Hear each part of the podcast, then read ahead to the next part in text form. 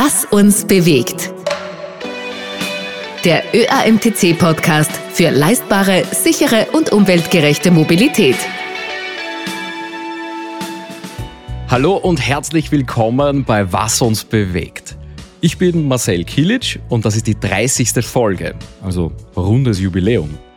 Wenn wir unterwegs sind, dann haben wir so gut wie immer unser Handy dabei. Ganz egal ob zu Fuß, mit dem Fahrrad, mit dem Auto, mit den Öffis, wir gehen eigentlich nie ohne Smartphone aus dem Haus. Und sobald das Handy eingeschaltet ist, sendet es auch Daten. Das ist uns vielleicht gar nicht bewusst, aber dazu gehören auch Informationen über unser Mobilitätsverhalten, also über alle Wege, die wir zurücklegen. Zu Fuß, auf dem Fahrrad, mit dem Zug, mit dem Auto, ganz egal. Aber wie funktioniert das genau? Und was kann man mit diesen Daten anfangen? Können wir unsere Mobilität damit verbessern? Das fragen wir heute Michael Tschick. Er ist Verkehrswissenschaftler und stellvertretender Institutsleiter am Institut für Straßen- und Verkehrswesen an der TU Graz und er hat auch ein Unternehmen mitgegründet, Invenium Data Insights. Herzlich willkommen, Michael Schick. Schönen guten Tag von meiner Seite. Die Spritpreise, die sind jetzt doch deutlich gestiegen und deshalb wollte der ÖAMTC wissen, ob die höheren Spritpreise eigentlich auch eine Auswirkung auf das Mobilitätsverhalten haben. Da gibt es bei Ihnen jetzt ganz aktuelle Ergebnisse. Wie schauen die aus? Sind wir jetzt anders unterwegs? Also grundsätzlich waren sehr spannende Fragestellungen, äh, ob die Spritpreise äh, oder auch Veränderungen in diesem Bereich irgendwie Auswirkungen auf die Gesamtmobilität der Menschen haben.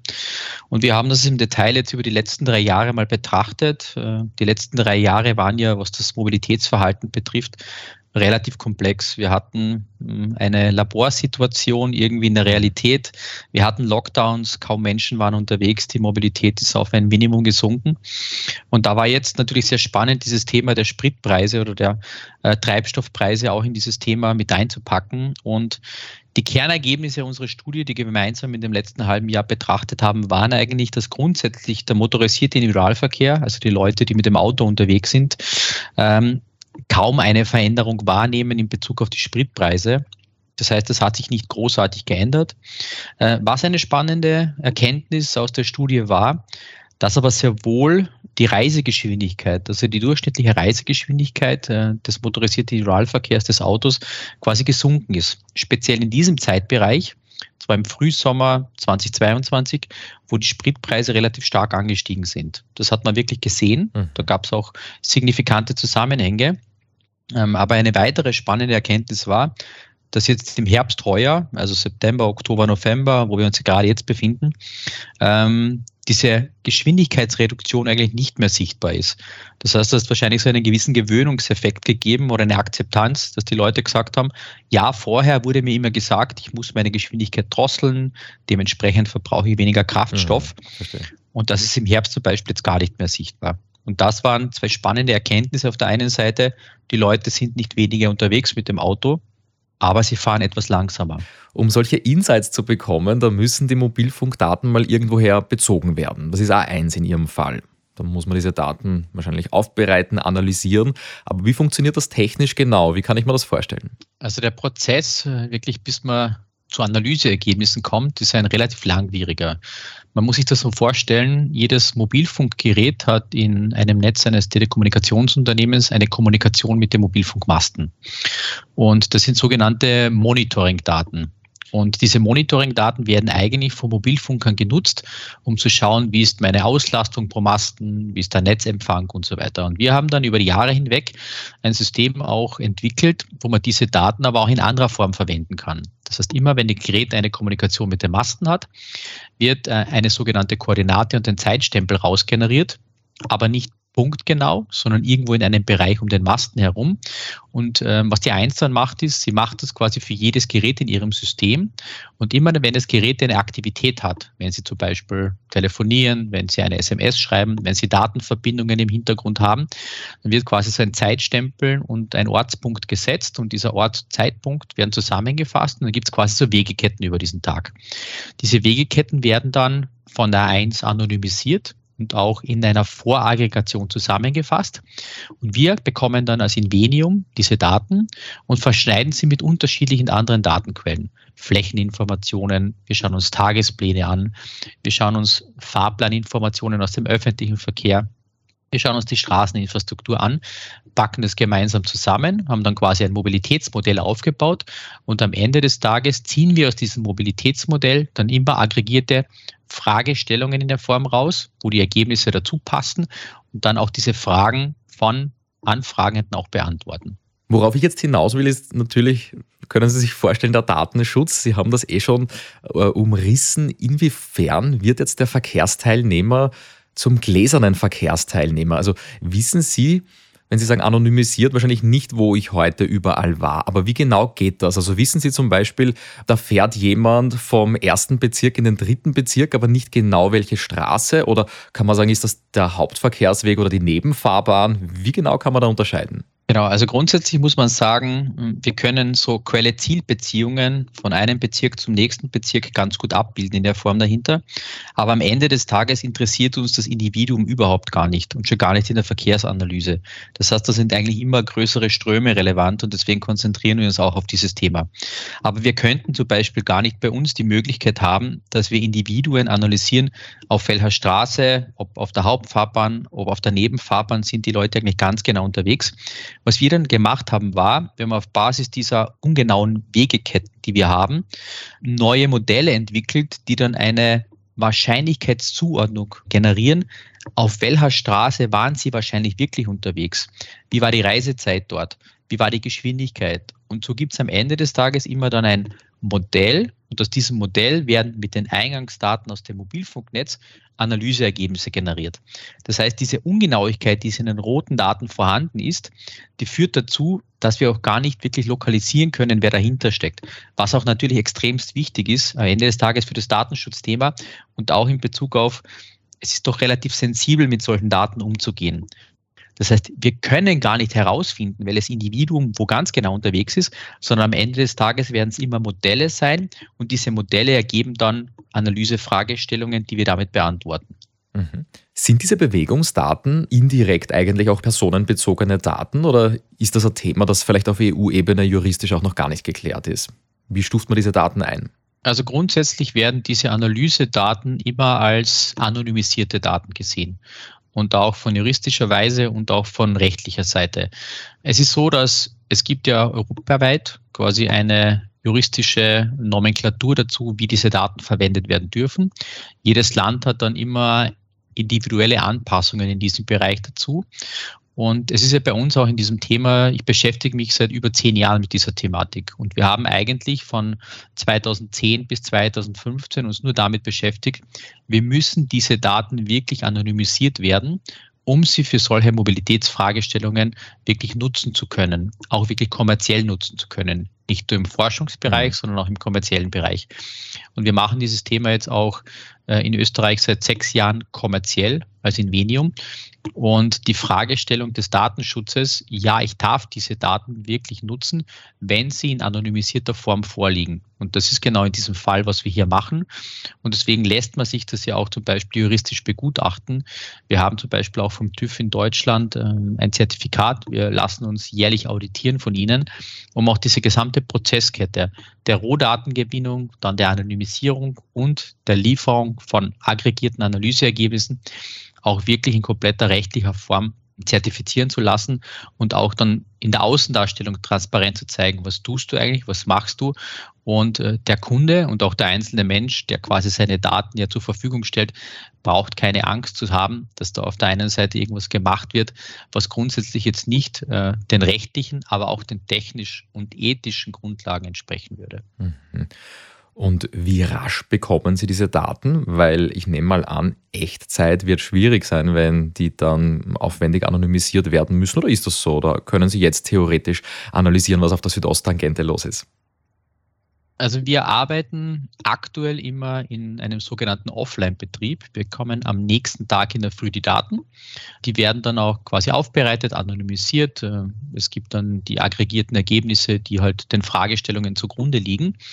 Was wir auch schon machen, wir arbeiten intern gerade im, im Forschungsbereich an einem sogenannten Echtzeitthema wo ich auch wirklich Echtzeitinformationen im Mobilitätsbereich zur Verfügung stellen werde können zukünftig, wo es darum geht, man wird so zwischen 15 und 30 Minuten Verzögerung haben. Aber es ist natürlich dann immer auch eine Fragestellung im Hintergrund. willst du die Daten am nächsten Tag haben, um für zukünftige planerische Fragestellungen äh, diese zu nutzen? Oder hast du wirklich einen Anwendungsfall, wo ich Echtzeitinformationen brauche? Das muss man sich dann immer ein bisschen fragen was macht mehr Sinn, was, was wird auch genutzt zukünftig. Aber grundsätzlich wird es so sein, dass auch diese Daten in einer sogenannten Near-Real-Time-Form zukünftig zur Verfügung stehen werden. Mhm. Kann Ihr System dann eigentlich Fußgänger, Radfahrer, Autofahrerinnen, Öffi-Nutzer unterscheiden? Wie kann das funktionieren? Also grundsätzlich die Unterscheidung zum Beispiel jetzt, ob Leute auf der Straße unterwegs sind oder auf der Schiene unterwegs sind, geht mittlerweile sehr, sehr gut. Wir haben dazu auch unterschiedlichste Projekte in diesen Bereichen und nutzen auch diese unterschiedlichsten Datenquellen, um ähm, diese Fragestellungen beantworten zu können. Wenn ich jetzt zum Beispiel den Radverkehr mit hernehme, brauche ich einfach Zusatzinformationen. Ich muss die Straßeninformation haben, wo dürfen Radfahrer fahren, wo ist die Infrastruktur dort gegeben, wo sind Einbahnstraßen. Und dann ist es schon möglich, quasi aus unseren Rohdaten ähm, wirklich ein sogenanntes Matching zu machen. Das heißt, wo könnte irgendein Verkehr Verkehrsteilnehmer auch ein Radfahrer sein, weil er über diese Straße mit dieser Geschwindigkeit fährt. Und am Ende des Tages machen wir dann aus diesen gesamten Rohdaten Analyseergebnisse und errechnen quasi die Wahrscheinlichkeit auf der Straße, wie viele Leute von denen, die wir sehen, hochgerechnet auf die Gesamtbevölkerung, sind mit Verkehrsmittel A, Verkehrsmittel B oder Verkehrsmittel C unterwegs. Da würden mir aber eine ganze Menge Anwendungsfälle einfallen, wo eine Unterscheidung der Verkehrsteilnehmer gar nicht so einfach ist. Also zum Beispiel eine 30er-Zone, in der auch ein Fahrrad zügig unterwegs ist oder ein Auto, das hinter einem Bus nachfährt. Selbst wenn jetzt gemessen wird, dass der Bus in jeder Haltestelle stehen bleibt, würde auch ein Pkw danach stehen bleiben müssen.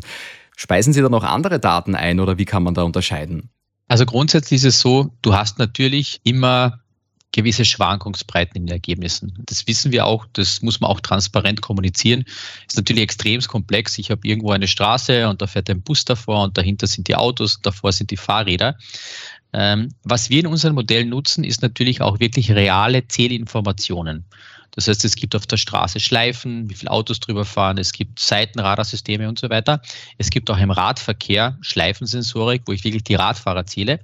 Und unser Modell funktioniert immer so, wir nutzen quasi diese empirischen Zähldaten in unser Modell, um unsere Daten damit zu kalibrieren, aber auch zu validieren.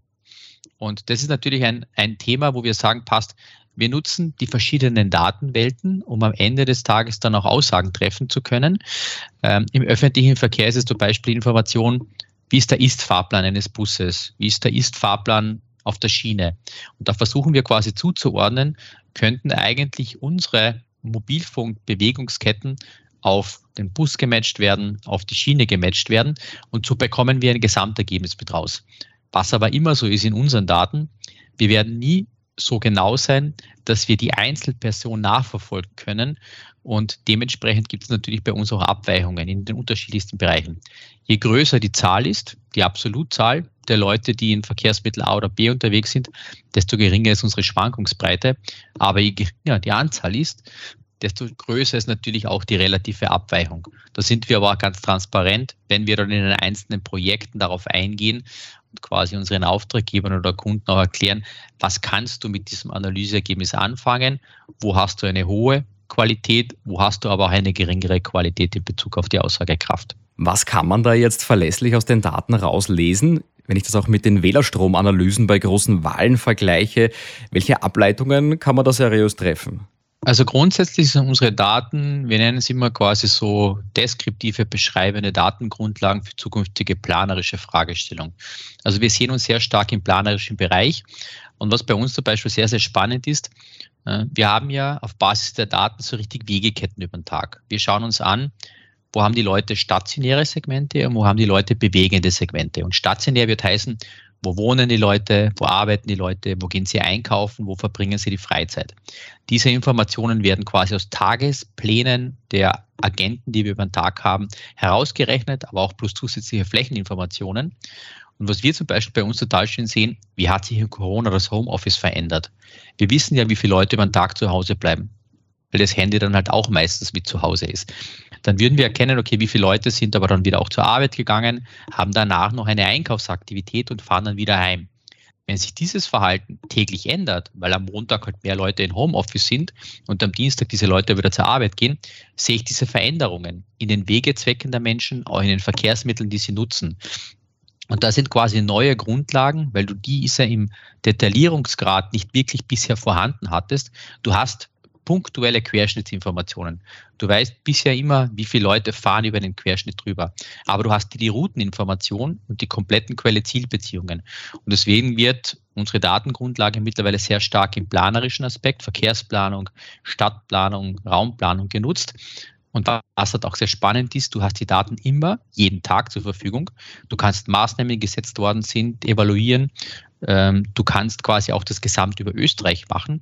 Du würdest sehen, im städtischen Bereich ist der Verkehr anders gelagert als im ländlichen Bereich, ist aber zum Beispiel der Verkehr in Tirol ähnlich gelagert wie Niederösterreich. Das heißt, das kannst du mit dieser riesengroßen Datenmenge wirklich sehr, sehr gut vergleichen, nutzbar machen und dann in unterschiedlichsten planerischen Fragestellungen somit auch verwenden. Mhm. Spannende Sache. Eine planerische Fragestellung könnte ja zum Beispiel sein, wo soll dann ein Planquadrat stattfinden? Wo soll eine Radarkontrolle etabliert werden? Könnte man zum Beispiel sagen, aha, da gibt es eine Straße, da sind die Menschen ganz besonders schnell unterwegs und dort äh, führe ich jetzt explizit Kontrollen durch? Auf solche mikroskopischen Fragestellungen, würde ich jetzt mal sagen, begeben wir uns eigentlich gar nicht, weil das irgendwie eine, eine Mikroanalyse wäre, wo unsere Datengrundlage auch gar nicht unbedingt die richtige wäre, muss man ganz ehrlich sein.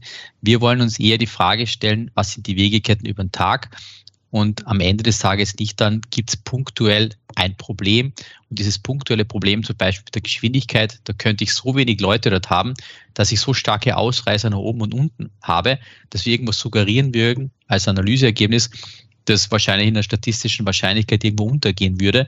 Und dementsprechend sind wir eigentlich äh, mit den Antworten auf Basis unserer Produkte und Projekte, die wir generieren, gar nicht auf so einen Bereich spezialisiert. Andererseits, was wäre dann eine Lösung, die jetzt abgeleitet werden kann? Also eine Stadtplanerin, ein Stadtplaner, die die Mobilität verbessern möchte oder vielleicht ein komplett neues Stadtviertel plant. Welche Rückschlüsse könnte man da ziehen, die dann in ein neues Stadt- oder Mobilitätskonzept einfließen? Also was sehr spannend ist, wir haben aktuell unterschiedlichste Projekte in unterschiedlichsten Städten in Österreich. Und ich darf jetzt aus, aus meiner Heimatstadt in Graz mal sowas sagen, wir haben ein neues Gebiet, ähm, wo es wirklich komplett eine Stadterschließung ist. Und da war so die Grundfragestellung, dort wird was hingebaut, aber wir machen von Beginn an ein Mobilitätsmonitoring täglich. Und es ist ja immer so, dieser Stadtteil wird so konzipiert, die Leute, die dort wohnen, sollten auch dort arbeiten, sollten die Bildung genießen, sollten einkaufen gehen. Das heißt, so diese Stadt der kurzen Wege. Und wir sehen in unserem Monitoring, ist das wirklich so? Ist das jetzt die Stadt der kurzen Wege? Oder ist es eigentlich nur so, dass die Leute aus einem anderen Stadtteil hingezogen sind, aber trotzdem noch dort arbeiten und ich quasi somit noch mehr Verkehr generieren würde, als ich mir das wünschen würde. Und sowas sieht man extremst gut in unseren Daten eigentlich. Hat dieses planerische System, das ich mir mal irgendwann überlegt habe, funktioniert das auch? Und wir sind quasi ein Monitoring-Tool, um solche Maßnahmen zu evaluieren, aber auch zwischenzeitlich dann einzugreifen und zu sagen, du, das hat jetzt nicht so gut funktioniert. Ich muss da neue Aspekte mit reinbringen. Ähm, dieser Bildungsaspekt funktioniert dort gar nicht, weil ich zu wenig Schulen habe. Ich habe zu wenig Einzelhändler, die mir quasi den Grundnahrungsmitteleinkauf ermöglichen oder sowas. Und das ist genau das, was wir machen wollen. Wir wollen einfach grundlegende Planungen, grundsätzliches Monitoring einfach mit unseren Datenquellen unterstützen. Könnte man vielleicht auch ableiten, warum Menschen zum Beispiel lieber mit dem Auto unterwegs sind als mit den Öffis? Vielleicht weil ein Bus falsch geroutet ist, weil der gar nicht dorthin fährt, äh, wo ihn die Menschen benötigen und das ein Grund sein kann für eine Autonutzung? Oder wäre das auch wieder so eine Mikroanwendung? Definitiv eine Mikroanwendung. Also man muss immer aufpassen, dann natürlich mit der Interpretation des Motives am Ende des Tages. Also ich weiß zwar die Wegezwecke, das sind, was ich vorher gesagt habe, Wohnen, Arbeiten, Einkaufen, Freizeit, aber dann wirklich zu sagen, warum ich explizit aufgrund eines Motives dieses Verkehrsmittel nutze, ist dann natürlich schon deutlich komplexer. Also da begibt man sich dann schon eher in, in Verhaltensparameter, die sehr, sehr schwer modelltechnisch abbildbar sind und auch datentechnisch schwer abbildbar sind und manchmal gar nicht einfach so rationalen Überlegungen zugrunde liegen, würde ich sagen. Ich habe gelesen, es gibt auch Tourismusregionen, Fremdenverkehrsverbände, sogar Eventveranstalter, die sich für ihre Daten interessieren. Warum ist das so? Also wir machen in all diesen Bereichen schon jetzt wirklich viele Jahre Datenanalysen. Wir haben extrem viele Veranstaltungen. Ich nehme eine große Veranstaltung in, in Österreich mit her, ob das jetzt ein Kulturkonzert ist, ähm, ob das ein Musikkonzert, eine Sportveranstaltung ist. Die stellen sich natürlich die Frage, wo kommen die Leute eigentlich her, aus welcher Region? Wie groß sind die Anreisezeiten? Was sind die Wege, die sie zu mir bringen? Äh, nehmen wir irgendwie einen großen Ski-Event mit her? Ist das eine Veranstaltung, die jetzt was eher Lokales ist aus der Region oder was Überregionales aus Gesamtösterreich? Wie hoch ist zum Beispiel der Anteil der Leute, die aus dem Ausland kommen? Weil wir auch in unseren Daten die Information der Roaming-Kunden mit integriert haben und auch die auf die Gesamtbevölkerung hochrechnen. Das heißt, das sind natürlich extrem spannende Fragestellungen. Auf der einen Seite will man wissen, wie viele Leute wirklich kommen.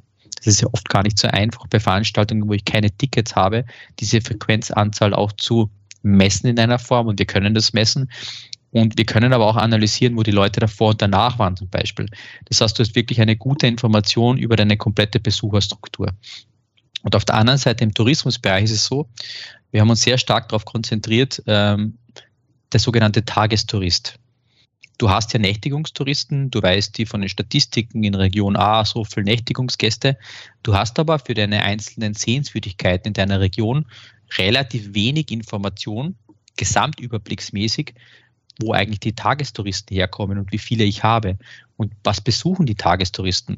Und da geht es darum, dass wir mittlerweile in, in vielen Tourismusregionen ein sogenanntes Produkt Tourism Insights aufgesetzt haben, wo wir verschiedene sogenannte Points of Interest haben, die analysiert werden, uns auch Wegeketten ansehen.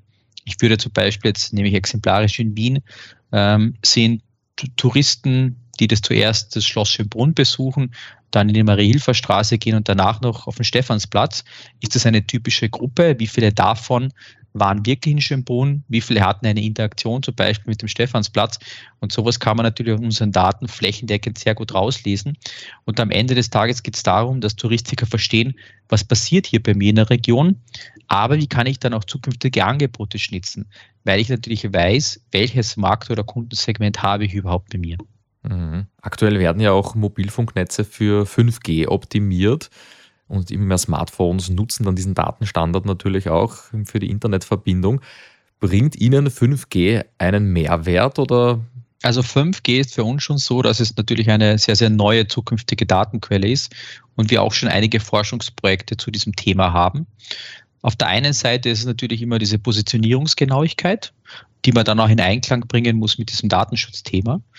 Auf der anderen Seite ist natürlich, ich generiere viel mehr Datenpunkte mit 5G. Und der andere Punkt, ich habe halt diese Latenzzeiten. Das heißt, diese Verzögerungszeit, bis wir die Daten bekommen würden, würde sich deutlich verringern. Das heißt, ich habe ja vorher mal gesprochen, so zwischen 15 Minuten und 30 Minuten verzögerte Near-Real-Time-Analysen ist so die Intention, dass man natürlich dann zukünftig mit 5G eher noch deutlich runterkommt. Was aber natürlich dann auch immer die Frage ist, welcher Kunde nutzt diese Analyseergebnisse dann auch? Und ist der Kunde bereit, dann auch quasi diesen Mehraufwand, den man hat, ähm, auch bei sich dann zu integrieren in seinem System? Von Forschungsseite 5G extrem spannend, weil du halt in all diesen Bereichen einfach von der Positionierungsgenauigkeit nochmal besser wirst, noch mehr Daten generierst und somit quasi eine bessere Grundlage hast, um die Analyseergebnisse auch wirklich zu generieren. Verstehe, okay. Wie schaut denn Ihr persönlicher Zukunftsausblick aus? Jetzt einerseits, was die Technologie angeht, was möglich wird, aber auch, was Sie mit Ihrem Unternehmen in Zukunft vorhaben.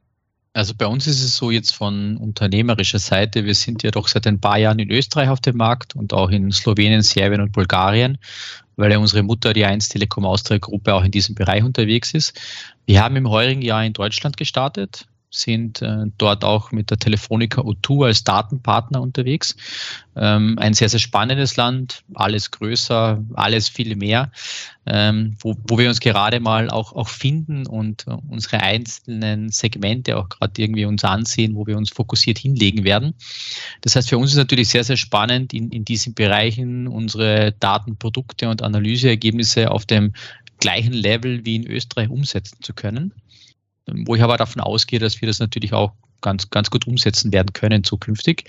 Und das andere Thema ist natürlich das, wir sind aktuell immer so auf einer bisschen beschreibenden Ebene unterwegs. Das heißt, ich habe die Daten von gestern, ich schaue die mir an, ich kann davon irgendwie ähm, Erkenntnisse ableiten, ein Monitoring machen. Aber wo, wohin wir natürlich schon sehr stark denken und sehr stark intern auch arbeiten, ist natürlich auch die Prognosefähigkeit auf Basis unserer Daten. Und nicht nur auf Basis unserer Daten, sondern ich war schon immer ein großer Freund von datengetriebenen Modellen. Und wir haben ein Kernthema, die Mobilfunkdaten, aber wir nutzen auch alle anderen möglichen Datenquellen. Es gibt ja unzählige, viele Datenquellen im Mobilitätsbereich, die man mit unseren Daten verschneiden kann, dann quasi so einen holistischen Ansatz hat, um das Ganze noch mehr besser beschreiben, darstellen zu können. Aber natürlich auch, wo irgendwann unsere Zukunft hingehen wird, ist ein sogenanntes Forecasting zu machen. Das heißt, auf Basis unserer Daten wird man wissen, aus der Zeitreihe, aus anderen Machine Learning Algorithmen, wie wird sich der Verkehr im nächsten Jahr mit all diesen Rahmenbedingungen zu diesem Zeitpunkt dann auch entwickeln zum Beispiel. Und das ist, das gibt es aktuell schon in so traditionellen Verkehrsmodellen, aber da hat man immer halt nur für einen Stichtag für die nächsten zehn Jahre wird was gerechnet. Und die Problematik zum Beispiel in der Verkehrswissenschaft oder die Diskussion ist immer so spannend. Ich generiere ein Szenario für zehn Jahre und dann müsste ich eigentlich in zehn Jahren wirklich die Realität mit dem vergleichen. Das ist ja eigentlich so die spannendste Fragestellung.